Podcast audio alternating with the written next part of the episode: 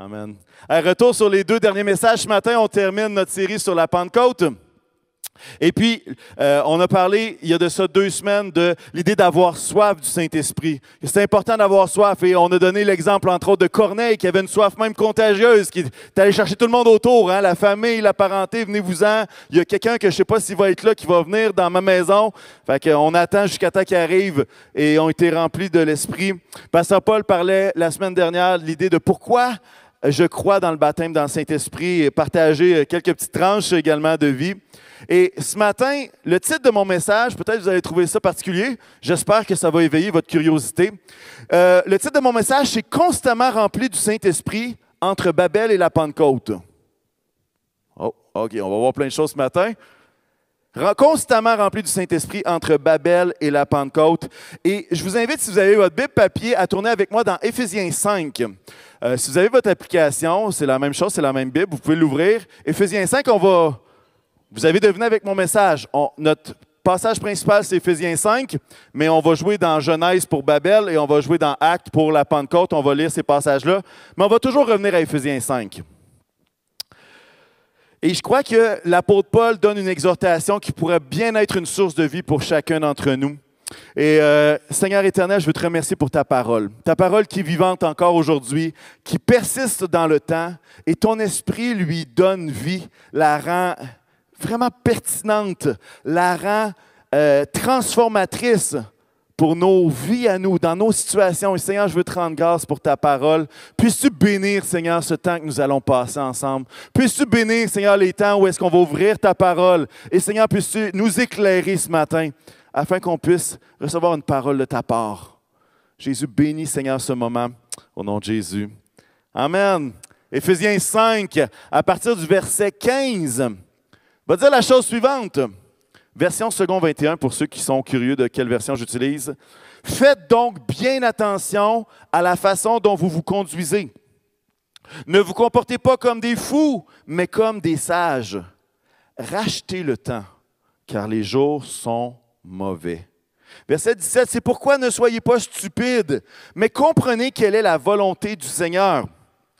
Ne vous enivrez pas de vin, cela mène à la débauche, mais soyez au contraire remplis de l'Esprit. Dites-vous des psaumes, des hymnes et des cantiques spirituels. Chantez et célébrez de tout votre cœur les louanges du Seigneur. Remerciez constamment Dieu le Père pour tout au nom de notre Seigneur Jésus-Christ. Je ne sais pas si ça vous parle, ce passage-là. Moi, ça me parle beaucoup. Je vois trois choses vite comme ça. Au début, ça parle vraiment de la sagesse. Hein? Comportez-vous pas comme des fous, mais comme des sages. Hein? Euh, rachetez le temps. Ne soyez pas stupides. Comprenez la volonté du Seigneur. Et euh, ça parle vraiment, il y a un aspect de parler vraiment de l'idée de la sagesse. Il va continuer. C'est très sage de, ne pas s'enivrer de vin aussi. Mais il va aller au cœur un petit peu qui est soyez remplis de l'esprit. Et ce qui est intéressant, c'est qu'il va nous montrer un peu comment. Après ça, il va dire, hey, ensemble, qu'est-ce que vous allez faire? Ben, vous allez vous chanter des psaumes, vous allez vous donner des paroles, des hymnes, chanter, célébrer tout votre cœur, être reconnaissant envers Dieu le Père. Et, et c'est un passage qui, à mon sens, à moi, est très riche. Et on va l'explorer ensemble en parallèle avec Babel et la Pentecôte. Mon premier point ce matin, c'est vraiment l'idée, non comme des fous, mais comme des sages non comme des fous, mais comme des sages. Et l'apôtre Paul encourage les Éphésiens en disant, Hey, j'ai besoin de vous conduire comme des sages. Ici, c'est intéressant que ça ne fait pas juste dire penser comme des sages. Tu sais, des fois, on, ah, il me semble que j'ai une parole, c'est sage dans ma tête. Non, il ne parle pas de ça. Il parle de se comporter, d'agir avec sagesse. Et trois raisons qu'on voit brièvement dans ce texte-là. Pourquoi est-ce qu'il faudrait agir avec sagesse? Pourquoi est-ce qu'il faudrait se comporter avec sagesse? Il y en a qui vont dire, ben là, c'est le gros bon sens. C'est ça le, but, là. Le but, c'est de... Non, mais l'apôtre Paul donne des raisons plus que c'est juste le gros bon sens. L'apôtre Paul va dire pourquoi est-ce qu'il faudrait être sage? Parce qu'il faut racheter le temps. Il faut racheter le temps. Là, vous dites, OK, mon compte de banque est déjà vide. Comment pourrais-je racheter le temps? Je vais vous dire la chose suivante si le temps était à vendre, il n'y aurait pas assez d'argent disponible sur Terre pour que les gens l'achètent. C'est tellement précieux, hein? Si on pouvait s'acheter une année, deux années, trois années, combien vous seriez prêt à mettre? Là, ceux qui ont en bas de 30 ans disent ouais, Moi, je ne paierais pas cher pour ça. Ceux qui sont plus âgés paieraient une fortune pour ça. Le prix, c'est hein, l'offre, la demande, ça dépend. Peut-être vous dites Ah non, là, j'ai assez souffert, euh, je ne veux pas racheter des années de plus. Ça se peut. Mais, ici, l'apôtre Paul ne dit pas genre acheter du temps avec l'argent. Il va dire racheter le temps. Qu'est-ce que ça veut dire, cette expression-là, racheter le temps? C'est l'idée de profiter du temps qui nous est imparti, du temps qui nous est donné. Et pourquoi est-ce qu'il faut racheter le temps? Ben, parce que Jésus revient bientôt. Il y a l'idée de l'imminence du retour de Jésus dans cette idée de racheter le temps, de saisir les opportunités qui se présentent devant nous. Et il va dire, hey, soyez pas comme des fous qui pensent que le temps, ça n'a pas de valeur. Mais il va dire, non, rachetez le temps. Il va même dire après ça, parce que les jours sont mauvais. Et là, on dit, ah, c'était dans leur temps. Aujourd'hui, on a des bons jours, tout va bien. C'est plus pertinent, cette parole-là. Les jours sont mauvais. Ça sonne faux, hein, ce que je dis? ça sonne vraiment faux. Pourquoi? Parce que nos jours sont mauvais aussi. On vit toutes sortes de choses. Euh, tu sais, il y a une pensée qui nous disait que plus on allait être technologiquement avancé, plus la société, la civilisation allait croître, et plus le monde serait heureux. Ben, regardez les nouvelles cette semaine, vous allez comprendre que le monde n'est pas si heureux que ça. Puis quand on pense à toutes les familles qui ont perdu des gens avec des fusillades, toutes sortes de choses, tu dis, c'est ça que c'est supposé faire, la technologie, c'est ça qui était supposé nous rendre heureux. Puis on se rend compte que malgré tout ça, malgré les avancées, merci pour les micro-ondes et merci pour les avancées technologiques, pas de problème avec ça. Mais ce n'est pas ça qui nous rend plus heureux et ce n'est pas ça qui nous rend plus sages non plus. Le mal est le mal et il persiste. Les jours sont mauvais. Et il va dire, hey, soyez pas comme des fous, mais soyez comme des sages. Pourquoi? Parce que les jours sont mauvais. Qu'est-ce que ça veut dire pour nous? Est-ce que ça vous arrive aussi d'être entouré d'influences qui vous amènent plus vers le mal que vers le bien? Il y en a que c'est dans leur milieu de travail, il y en a que c'est sur Internet, il y en a que c'est partout.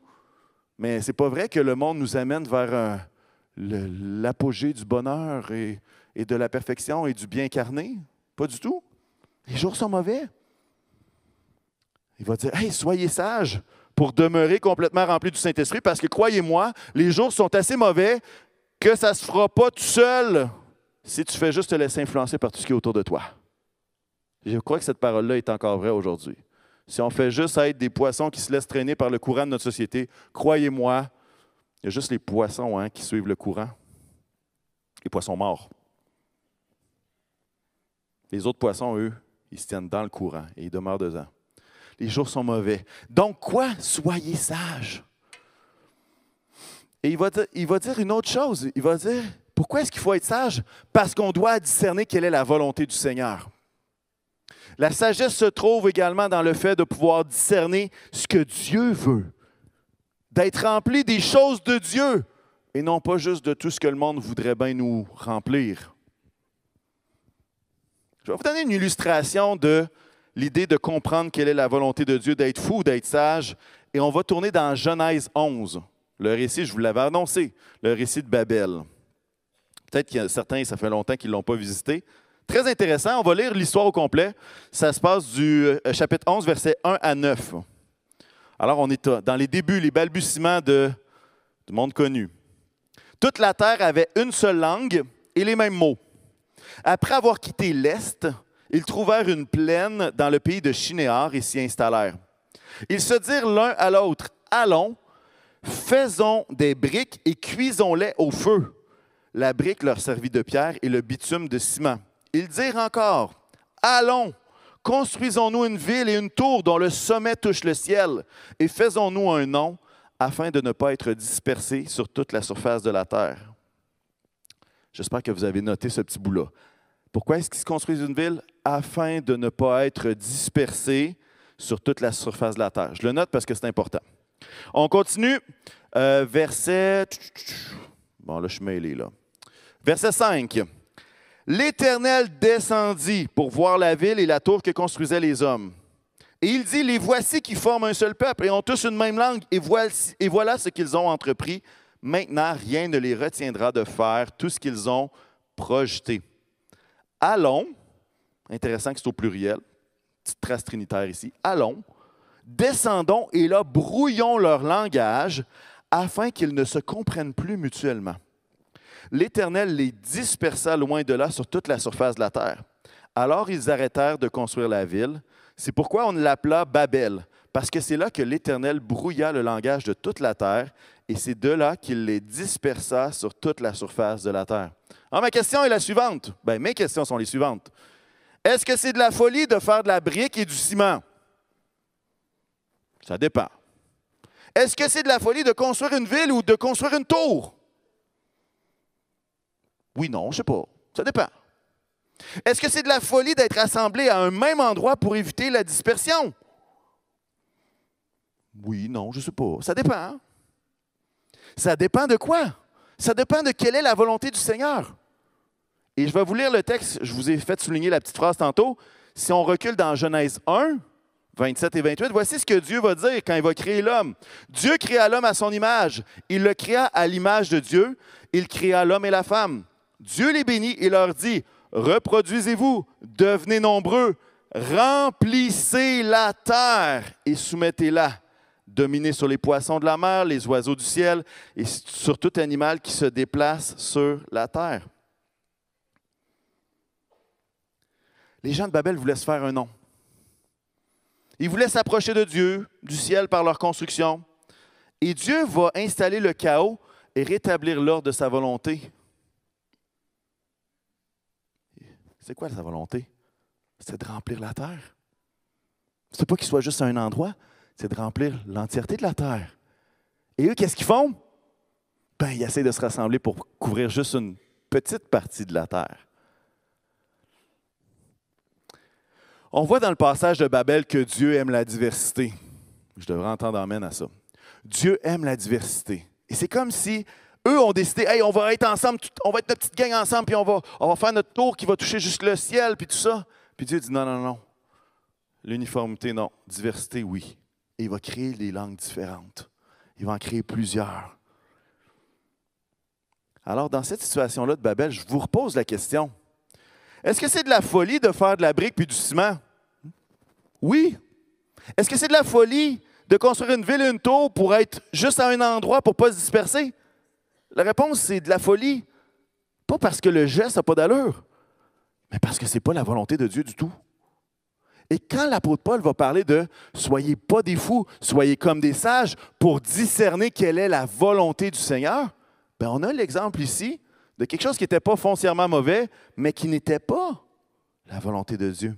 Est-ce que c'est de la folie d'être assemblé à un même endroit pour éviter la dispersion? Oui, c'est de la folie si Dieu n'est pas là. Est-ce que c'est de la folie de croire que c'est par nos constructions que nous nous approcherons de Dieu? Absolument. C'est de la folie, ça aussi. Est-ce que c'est de la folie de vouloir se faire un nom? Oui. Chers amis, on a besoin d'être remplis continuellement du Saint-Esprit pour discerner là où Dieu est et là où Dieu n'est pas.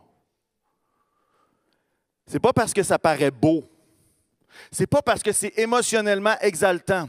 C'est pas parce que c'est attaché à du succès que ça veut nécessairement dire que ça vient de Dieu. On a besoin de revenir à ce que Dieu dit vraiment. On a besoin de revenir à qu'est-ce que Dieu nous demande de faire. Quelle est sa volonté? Il y a parfois, c'est très clair. Parfois, il y a des décisions qui sont plus ambiguës, qu'on a besoin d'une sagesse qui vient du Saint-Esprit. Il y a des choses qui sont très claires dans les Écritures, puis il y a des zones grises, hein, que, comme construire une tour. Je peux construire une tour chez nous. Est-ce que c'est péché de base de construire une tour? La réponse est non. Mais est-ce que c'est ce que Dieu veut? Ben, si ce n'est pas ce que Dieu veut, je suis juste fou de construire une tour, puis de mettre de l'argent là-dedans, puis de passer du temps. Il y a des choses qui ne sont pas toutes écrites dans la parole, mais il y a des choses qui sont très claires. Mais on a besoin de revenir à ce que Dieu dit vraiment. Ici, qu'est-ce que Dieu disait? L'ordre était de se disperser sur l'ensemble de la terre. Et ils ont fait le contraire. Éphésiens 5, je reviens à ça, versets 15 à 17. Faites donc bien attention à la façon dont vous vous conduisez. Ne vous comportez pas comme des fous, mais comme des sages. Rachetez le temps car les jours sont mauvais. C'est pourquoi ne soyez pas stupides, mais comprenez quelle est la volonté du Seigneur. Et quand on lit ce passage-là, à la lumière de Babel, on se rend compte que la sagesse, ce n'est pas juste de faire de mon mieux. La sagesse, c'est de faire ce que Dieu veut. Deuxième point, j'espère que je ne vous ai pas perdu ce matin. Et j'espère que chacun d'entre nous, on a ce désir-là d'être sage dans notre conduite et d'être aligné avec la volonté de Dieu. Pourquoi? Pourquoi est-ce que ça serait sage d'être aligné avec la volonté de Dieu? Parce qu'on a un papa parfait qui nous aime. Et sa volonté est parfaite pour nous. Ce n'était pas une torture de demander aux gens de se reproduire et puis de remplir la terre. Il y en a qui trouvent que c'est un privilège. Mais ce que je veux dire, c'est que il faut revenir à ce que la parole nous dit. Amen. Amen. Mon deuxième point, c'est, ça va dans le même sens, hein? C'est non rempli de vin, mais rempli du Saint-Esprit. Il n'y a rien qui puisse remplacer le Saint-Esprit, ni même le vino. Ah, dites même, c'est différent, hein? C'est comme, ne vous enivrez pas de vin. Oh, commandement céleste. Mais quand on dit, euh, ben, le Saint-Esprit est plus important que le vino, ah, c'est différent, ça. Peut-être que pour certains, ça ne change rien. Euh, intéressant, petite note historique pour ceux qui aiment l'histoire. Euh, il y a un commentateur, Keener, qui disait que il y a un dieu dans la mythologie grecque qui s'appelle Dionysos. Je pense que je l'ai bien dit. Dionysos qui était finalement le dieu du vin. Et puis, euh, vous savez que la mythologie grecque et romaine se ressemblent, mais ils ont donné d'autres noms. Euh, le nom de la divinité romaine qui est équivalente à Dionysos, c'est Bacchus. Ça, on l'a entendu un petit peu plus.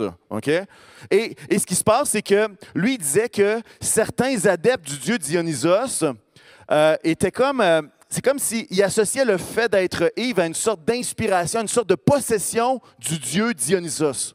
C'est comme si le fait d'être Yves, c'est comme j'étais rempli de cette divinité-là, Dionysos. Et puis, euh, et, même les disciples les plus fervents accomplissaient des actes sexuels euh, symboliques en étant ivres de Dionysos. Vous dites, ils sont bien bizarres, eux autres. Peut-être. Mais lorsqu'on relit le passage, quand l'apôtre Paul va dire Ne vous enivrez pas de vin, mais soyez remplis du Saint-Esprit, qu'est-ce que ça veut dire? Ne soyez pas sous le contrôle de Dionysos, de Bacchus ou de peu importe, mais soyez remplis. Je ne veux pas dire possédés parce que ça a un sens péjoratif, mais, mais contrôlés par le Saint-Esprit. Oh, OK, intéressant. Intéressant. Soyez contrôlés, remplis par le Saint-Esprit. Et l'apôtre Paul va donner, hein, va donner cet avertissement-là. Il va dire Faites attention, pourquoi? Parce que le vin mène à la débauche à la perte d'une partie de ton discernement. Hein, si l'apôtre Paul dit il faut que vous soyez sages, il faut que vous comportiez de façon avec sagesse, pour ceux qui l'ont expérimenté, la sagesse en prend un drôle de coup quand on est ivre. Pas dire qu'elle descend proportionnellement au nombre de verres qu'on prend. N'est-ce pas?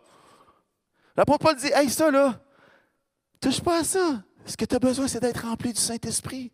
Et je ne suis pas en train d'accuser qui que ce soit. Mais il est en train de dire Hey, comportez-vous avec sagesse. Le temps est court. Les jours sont mauvais. Arrêtez d'être contrôlé par quelque chose d'autre que d'être contrôlé, rempli par le Saint-Esprit. Et tu dis hmm, Quel message encore d'actualité aujourd'hui, hein? Et c'est intéressant que justement l'apôtre Paul va faire le contraste entre le vin et le Saint-Esprit.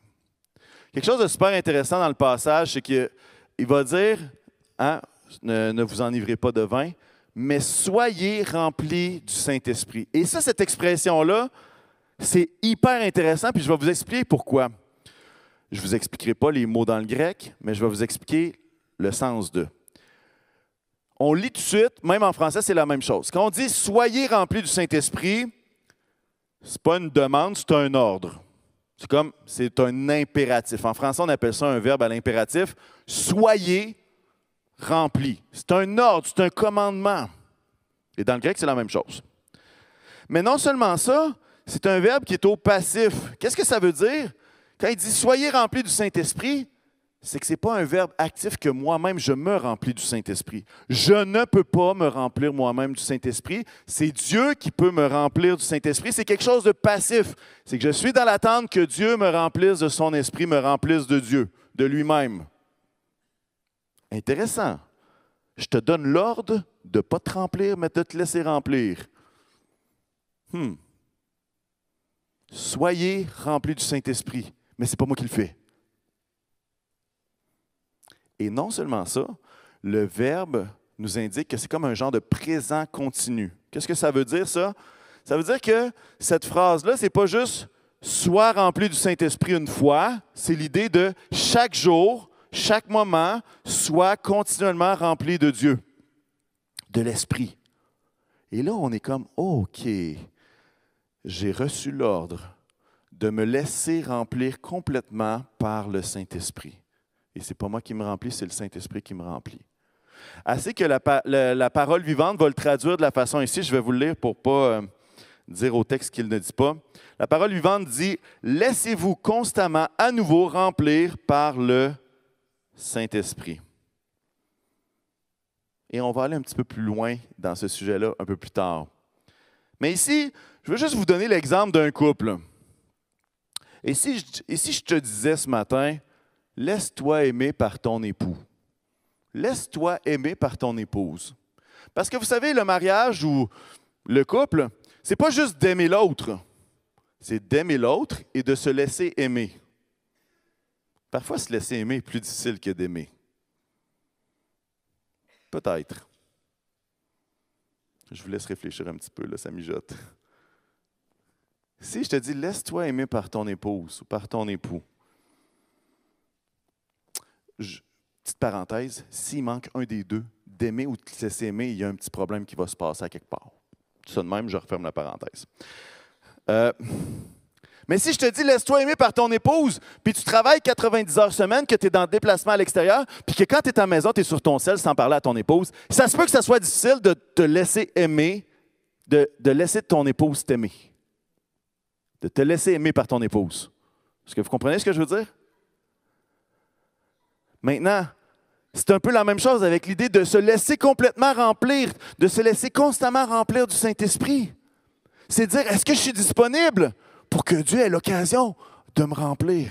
Si je suis tellement occupé que je ne suis même pas capable de laisser Dieu m'aimer, c'est un peu cette idée-là. Et quand je parle du passif, de dire que ce n'est pas moi qui me remplis moi-même, mais que c'est Dieu qui le fait, comment est-ce que je peux être dans une posture? Que je peux être dans une posture où est-ce que le Saint-Esprit peut constamment à nouveau et à nouveau me remplir de lui?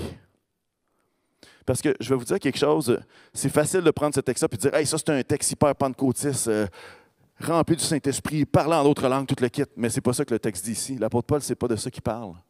L'apôtre Paul dit Soyez constamment remplis de moi, de Dieu, des choses de Dieu, que ma vie déborde des choses de Dieu. Est-ce que ça veut dire que le parler en langue ne serait pas là-dedans? Regarde, c'est inclus, on se comprend. Mais, mais Paul ne fait pas.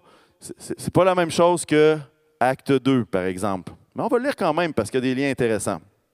C'est l'idée d'être rempli de Dieu. Et il y a des beaux parallèles à faire, vous allez voir, entre Éphésiens 5, la Pentecôte et Babel. Là, on va lire Acte 2 à partir du verset 1. On est le jour de la Pentecôte, on se le permet, c'est amusant, c'est une belle histoire. Quand le jour de la Pentecôte arriva, ils étaient tous ensemble. Ça, on parle des 120 qui étaient tous ensemble au même endroit. Tout à coup, il vint du ciel un bruit comme celui d'un vent violent qui remplit toute la maison où ils étaient assis, toute la maison où ils étaient assis. Des langues qui semblaient de feu leur apparurent séparées les unes des autres et elles se posèrent sur chacun d'eux. Ils furent tous remplis du Saint-Esprit et se mirent à parler en d'autres langues comme l'Esprit leur donnait de s'exprimer. Or, il y avait en ces jours à Jérusalem des, des, Juifs, hommes pieux, venus de toutes les nations qui sont sous le ciel. À ce bruit, ils accoururent en foule et ils furent stupéfaits parce que chacun les entendait parler dans sa propre langue. Ils étaient tous remplis d'étonnement et d'admiration. Ils se disaient les uns aux autres, Ces gens qui parlent ne sont-ils pas tous galiléens? Comment se fait-il donc que nous les entendions chacun dans notre propre langue, notre langue maternelle? Maintenant, ici, Pause. Admirez la beauté de ce que Dieu a créé à Babel. Admirez ça. OK? On continue. Verset 9. Parthes, Mèdes, Élamites, habitants de Mésopotamie, de la Judée, Cappadoce, Pont, Asie, Phrygie, de la Pamphylie, on est déjà rendu à 10, de l'Égypte, du territoire de la Libye voisine de Cyrène, résidents, de Rome, euh, résidents venus de Rome, juif de naissance ou par conversion, crétois et arabe, on est déjà rendu à 15 langues. Nous les entendons parler dans notre langue des merveilles de Dieu. Tous remplis d'étonnement, ne sachant pas que penser, ils se disaient les uns aux autres, qu'est-ce que cela veut dire? Écoutez bien le lien avec Éphésiens 5 après. Mais d'autres se moquaient. Ils disaient quoi? Ils sont pleins de vin doux. L'apôtre Paul leur dirait, ils ne sont pas remplis de vin, ils sont remplis du Saint-Esprit. Il leur dirait exactement la même phrase. Et on va au verset 15.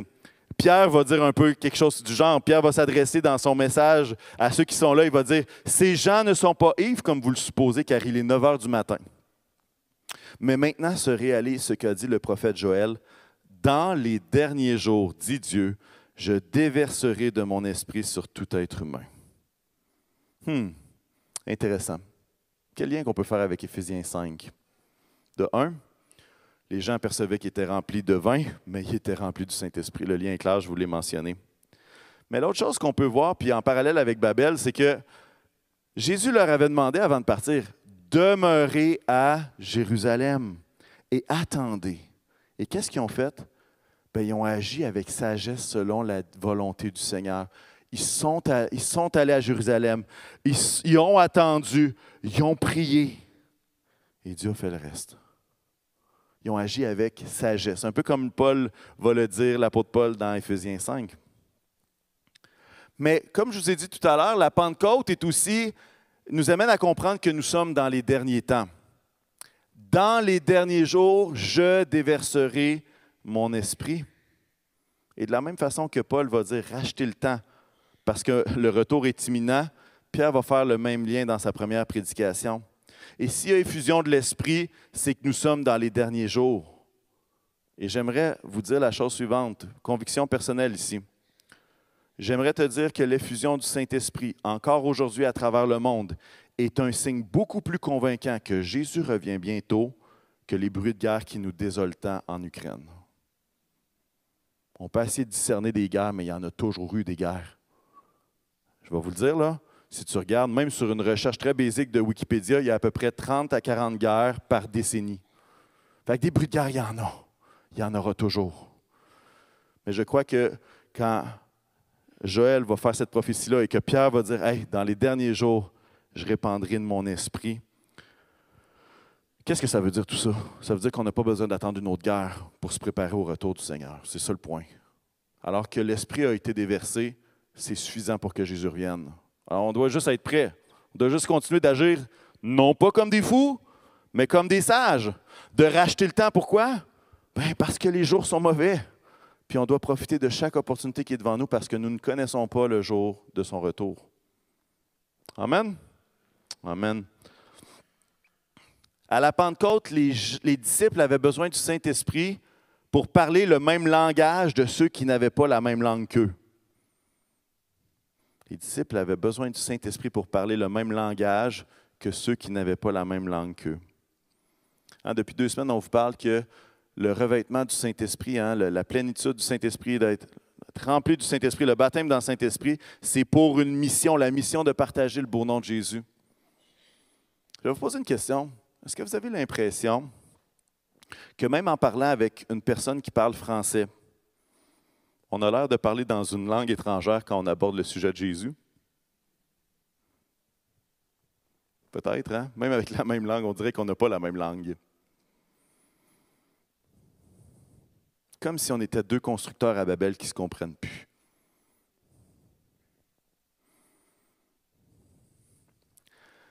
On a besoin d'être constamment rempli de Dieu. Vous savez pourquoi? Pour que Dieu nous donne la sagesse de parler le même langage des gens qui nous entourent. On a vraiment besoin de touche du Saint-Esprit, particulièrement au Québec. Je ne connais pas tous les endroits dans la planète. Je pense qu'ils ont besoin de ça partout. Mais je connais le contexte ici, puis Mike, on a besoin du Saint-Esprit pour parler le même langage parce que si ça ne fait pas écho, il faut que le Saint-Esprit fasse écho avec eux. Là. Quelque chose qu'il faut qu'il se passe.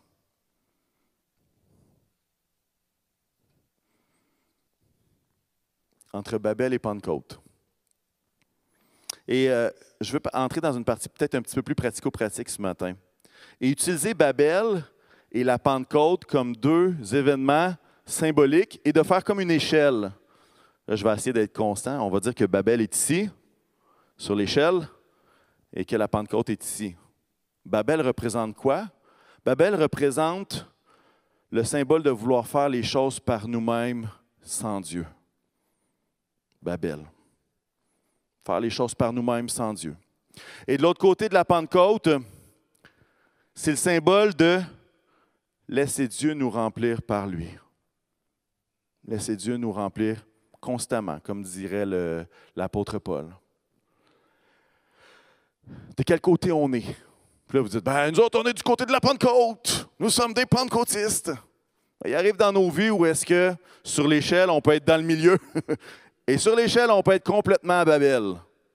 Et il y a d'autres aspects qu'on est probablement bien sur la Pentecôte, puis merci Seigneur pour ça.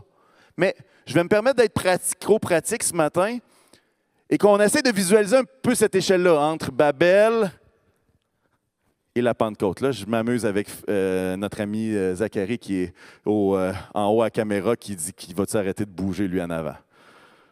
Je te salue. OK, première chose.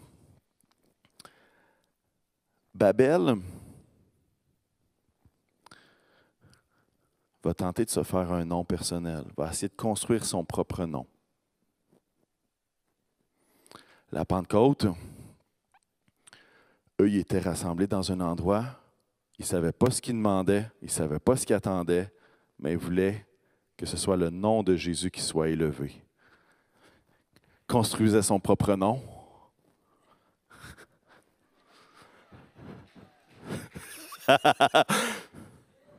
Je te paierai une poutine, mon Zach, OK? Et laissait le nom de Jésus être construit. Et ma question pour vous, c'est la suivante. Pour quel nom êtes-vous en train de bâtir ces derniers temps? Pour quel nom êtes-vous en train de bâtir? Est-ce que vous êtes en train de bâtir juste de votre côté comme si vous étiez à Babel? Ou vous êtes là pour construire le nom de Jésus? Et moi, j'aimerais vous dire la chose suivante. Plus on est rempli de Dieu, hein, plus on est rempli du Saint-Esprit, et plus on a le goût que ce soit son nom qui soit élevé. Mais où est-ce qu'on est sur cette échelle-là aujourd'hui? Pas demain, pas hier, pas il y a de ça 30 ans. Aujourd'hui, on est où là? Quel nom on essaie de construire? Babel. Des gros efforts, du jus de bras, de la persévérance sans la grâce de Dieu. Pentecôte. Persévérance, attente pour recevoir la grâce de Dieu. Babel, beaucoup d'efforts. ils sont dans une plaine, il n'y a pas de cailloux. Il faut qu'ils fassent chauffer toutes les briques pour faire monter leur édifice. C'est énorme. Courage, beaucoup d'efforts, gros travail sans la grâce de Dieu. Ou attendre avec persévérance la grâce de Dieu. Et ma question est la suivante. Est-ce qu'il est plus facile pour vous de faire des gros efforts sans la grâce de Dieu ou d'attendre, attendre, c'est un mot qu'on déteste, ou attendre avec persévérance la grâce de Dieu? On est où sur l'échelle là? Aujourd'hui. Entre Babel et la Pentecôte. Où est-ce qu'on se situe?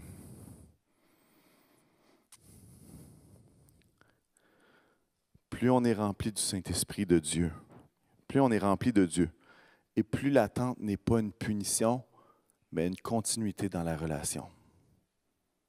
Je le répète, je pense. Hein? je le répète. Plus on est rempli du Saint-Esprit, rempli de Dieu, et plus l'attente avec persévérance n'est pas une punition, mais est une continuité de notre relation avec le Seigneur.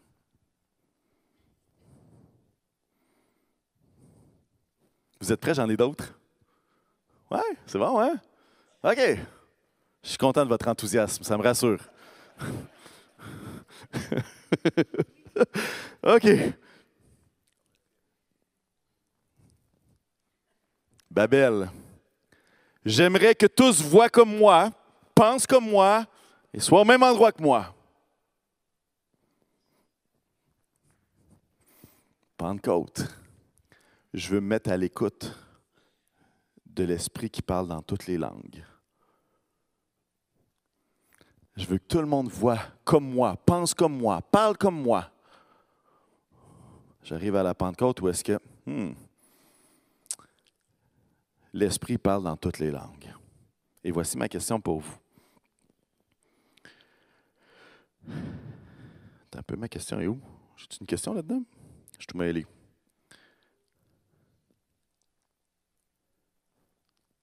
Est-ce qu'on est ouvert à la diversité?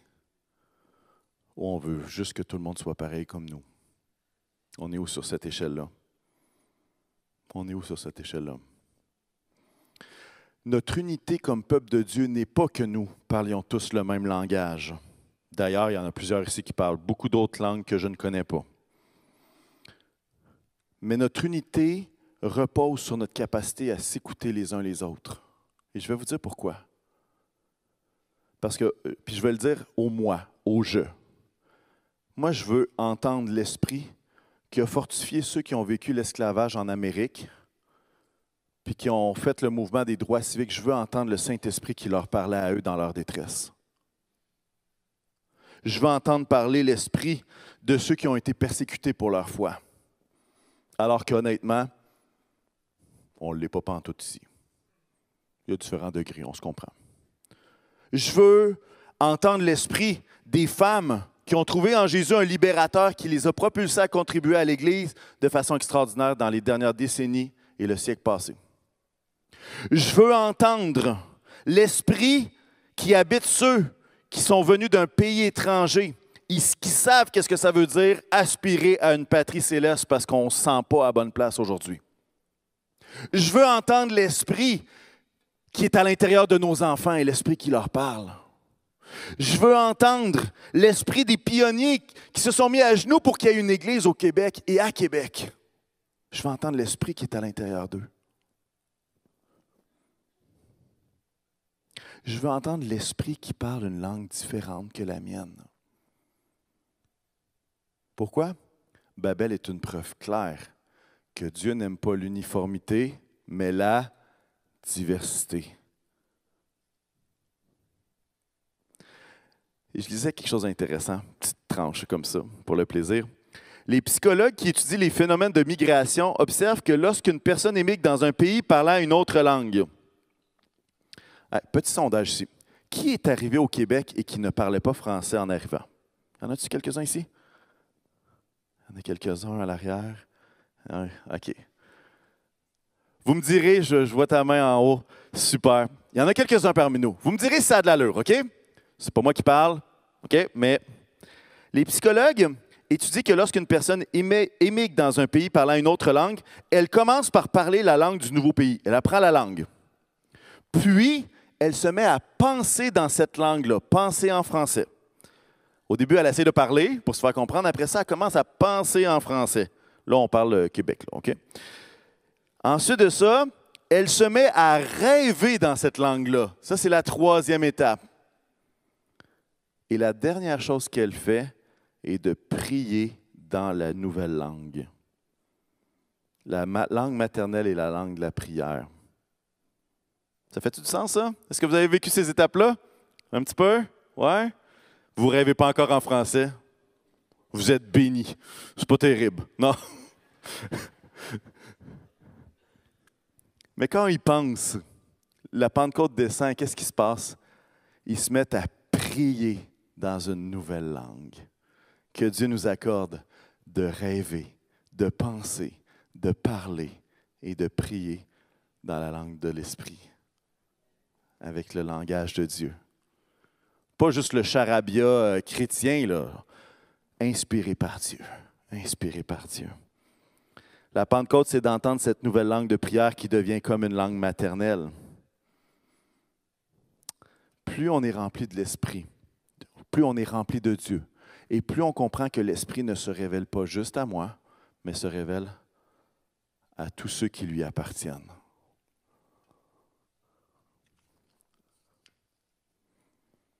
Babel. Les ressources sont concentrées sur nous on prend nos ressources humaines, tout ce qu'on a pour se construire une belle tour. Pentecôte, nos ressources sont tournées vers ceux qui ont besoin. Je vous lis un passage dans Acte 2, 44 à 47. Ça, c'est la réaction première de l'Église primitive. Voici ce que ça dit. Tous ceux qui croyaient, les 3000 premiers, étaient ensemble. Ils avaient tout en commun. Ils vendaient leurs propriétés, leurs biens et partageaient le produit entre tous en fonction des besoins. Chaque jour, avec persévérance, ils se retrouvaient d'un commun accord au temple. Ils rompaient le pain dans les maisons, leur nourriture avec joie et simplicité de cœur. Ils louaient Dieu et avaient la faveur de tout le peuple. Le Seigneur ajoutait chaque jour à l'Église ceux qui étaient sauvés. Et la question que je vous pose, est-ce que tout tourne autour de vous? Est-ce que vos ressources tournent toutes autour de vous? Ou est-ce que vos ressources sont tournées vers ceux qui ont besoin? C'est une bonne question. Entre Babel et la Pentecôte, où est-ce qu'on se situe aujourd'hui? Et quand je regarde l'Église primitive, je me dis, hmm, plus on est rempli du Saint-Esprit, plus on est rempli de Dieu, et plus on a le goût de donner aux autres. Plus on a le goût de donner aux autres. Parce que tout ce qu'on a, oui, c'est Dieu qui nous l'a donné. Hein? OK, on continue, j'en ai deux autres. Je sais que vous aimez mon échelle. En tout cas, moi, je l'aime. Fait que si je l'aime, vous n'avez pas le choix. C'est moi qui ai le micro. OK. Babel. La diversité crée le chaos et la division. Pentecôte. La diversité crée l'unité de cœur et de prière. Et là, ma question, c'est quoi? Ce serait quoi la question là-dedans? Comment percevez-vous la diversité d'opinions, de cultures, de pratiques? Est-ce que vous considérez que c'est une source de division ou que ça peut être une source de bénédiction? Et certains d'entre nous peuvent être dans le côté Babel ou est-ce que, ah, ils ne pensent pas comme moi, c'est, comment on peut être chrétien? Mais la diversité peut aussi être une source de bénédiction, comme les apôtres l'ont euh, l'ont expérimenté à la Pentecôte. Allez, dernier, Babel. Les gens tentent de monter vers Dieu. Pentecôte. Les gens laissent Dieu descendre au milieu d'eux. Amen. Amen. Parfois, on tente d'impressionner Dieu par nos actions, par nos décisions alors qu'on devrait revenir à ce que l'apôtre Paul dit, de se laisser continuellement remplir à nouveau par le Saint-Esprit. Vous savez quoi?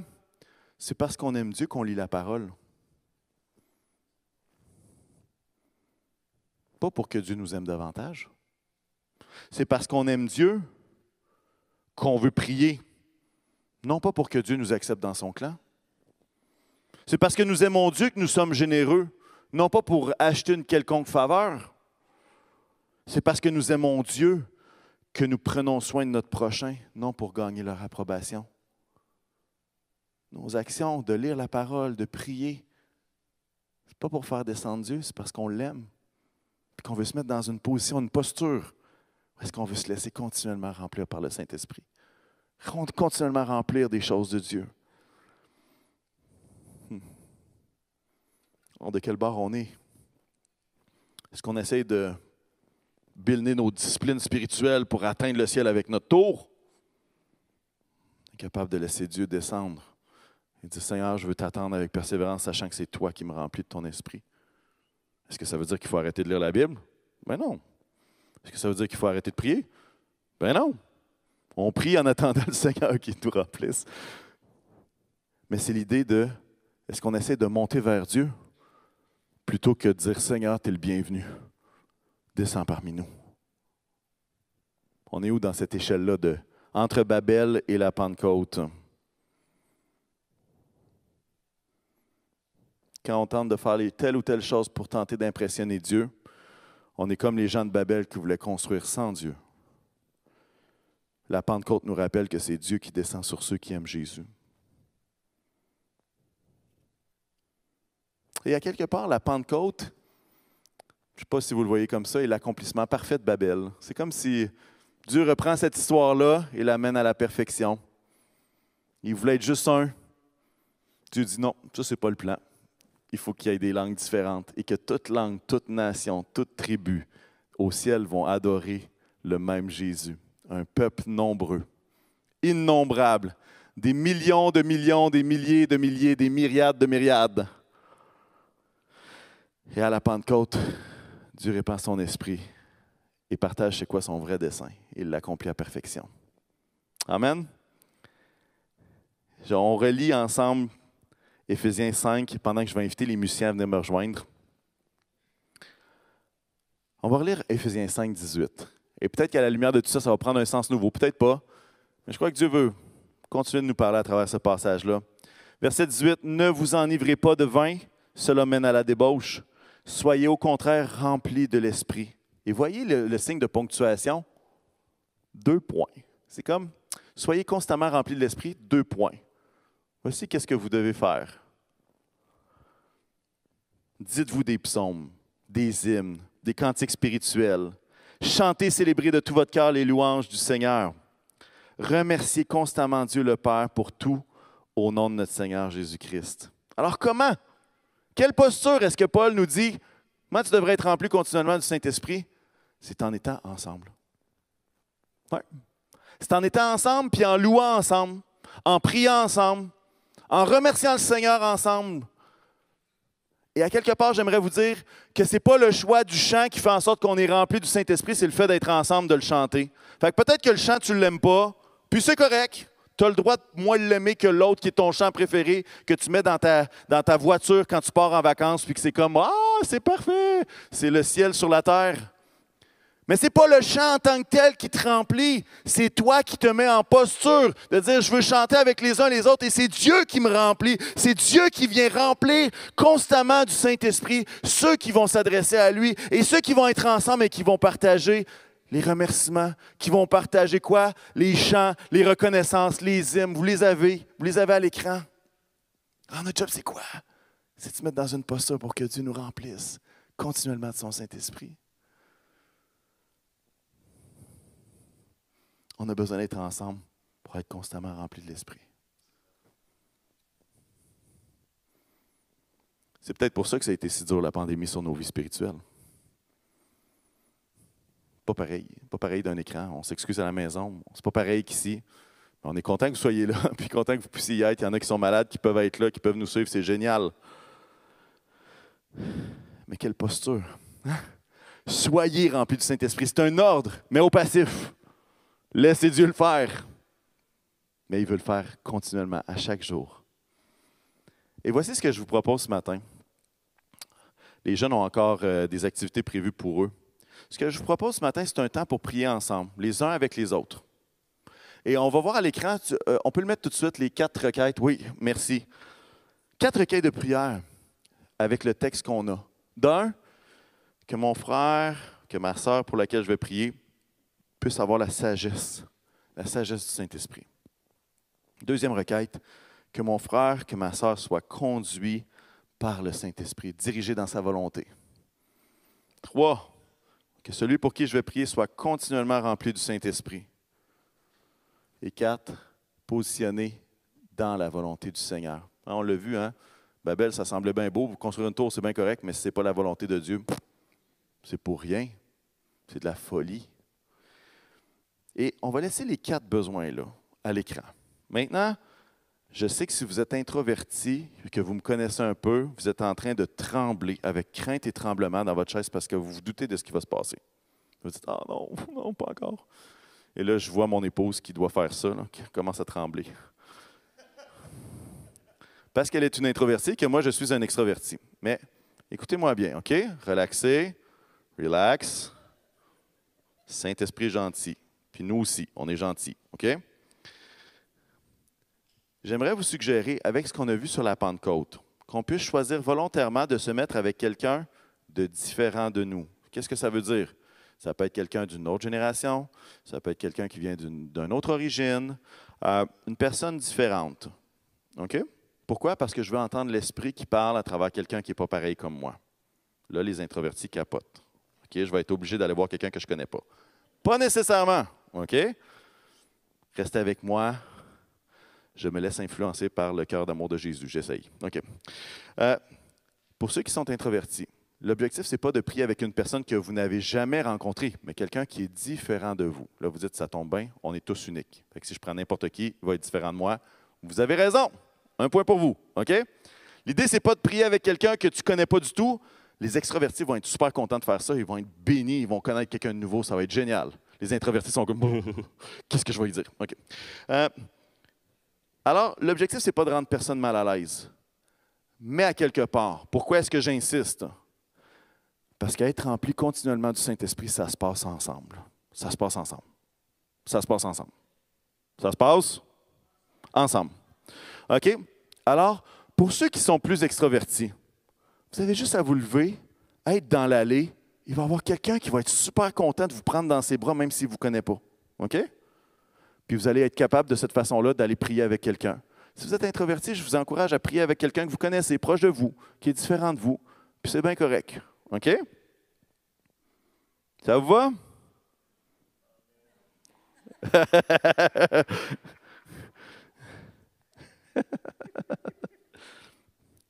Et là, je vous lance l'autre phrase. Si vous préférez être seul dans la présence de Dieu et prier, vous avez le droit. Il n'y a pas d'obligation. Mais je ne veux pas passer à côté de cette occasion-là. Alors, ce qu'on va faire, ce n'est pas compliqué. Comme équipe, on va faire un chant instrumental. Je vous encourage à aller prier avec quelqu'un. Hein? Si vous êtes là, vous voulez trouver quelqu'un que vous ne connaissez pas, vous vous levez. Il y a quelqu'un qui va venir vous voir, ça va être parfait. Sinon, on peut se déplacer dans la salle. Les chaises sont là pour ça. Il n'y a pas de problème. On veut prendre un petit cinq minutes pour prier les uns avec les autres. On a besoin que les autres prient pour nous et on a besoin de prier pour l'autre. Pourquoi? Parce que c'est le même Saint-Esprit qui nous anime. Est-ce que vous êtes prêts? Il y en a qui sont prêts à être étirés un petit peu. OK? Oui, c'est ça. Tu vois, je pense qu'elle est extravertie à hâte que j'arrête de parler pour trouver quelqu'un qu'elle ne connaît pas encore. C'est bon. On la bénit. On n'est pas tous comme ça, c'est correct. fait que pendant le temps que je vais aller m'installer à la guitare, il va y avoir un petit délai. Je vous invite à juste vous trouver quelqu'un et on va prier. Les requêtes vont rester vraiment à l'écran. Et puis ça, à la maison, je vous encourage à prier ces choses-là également. Amen.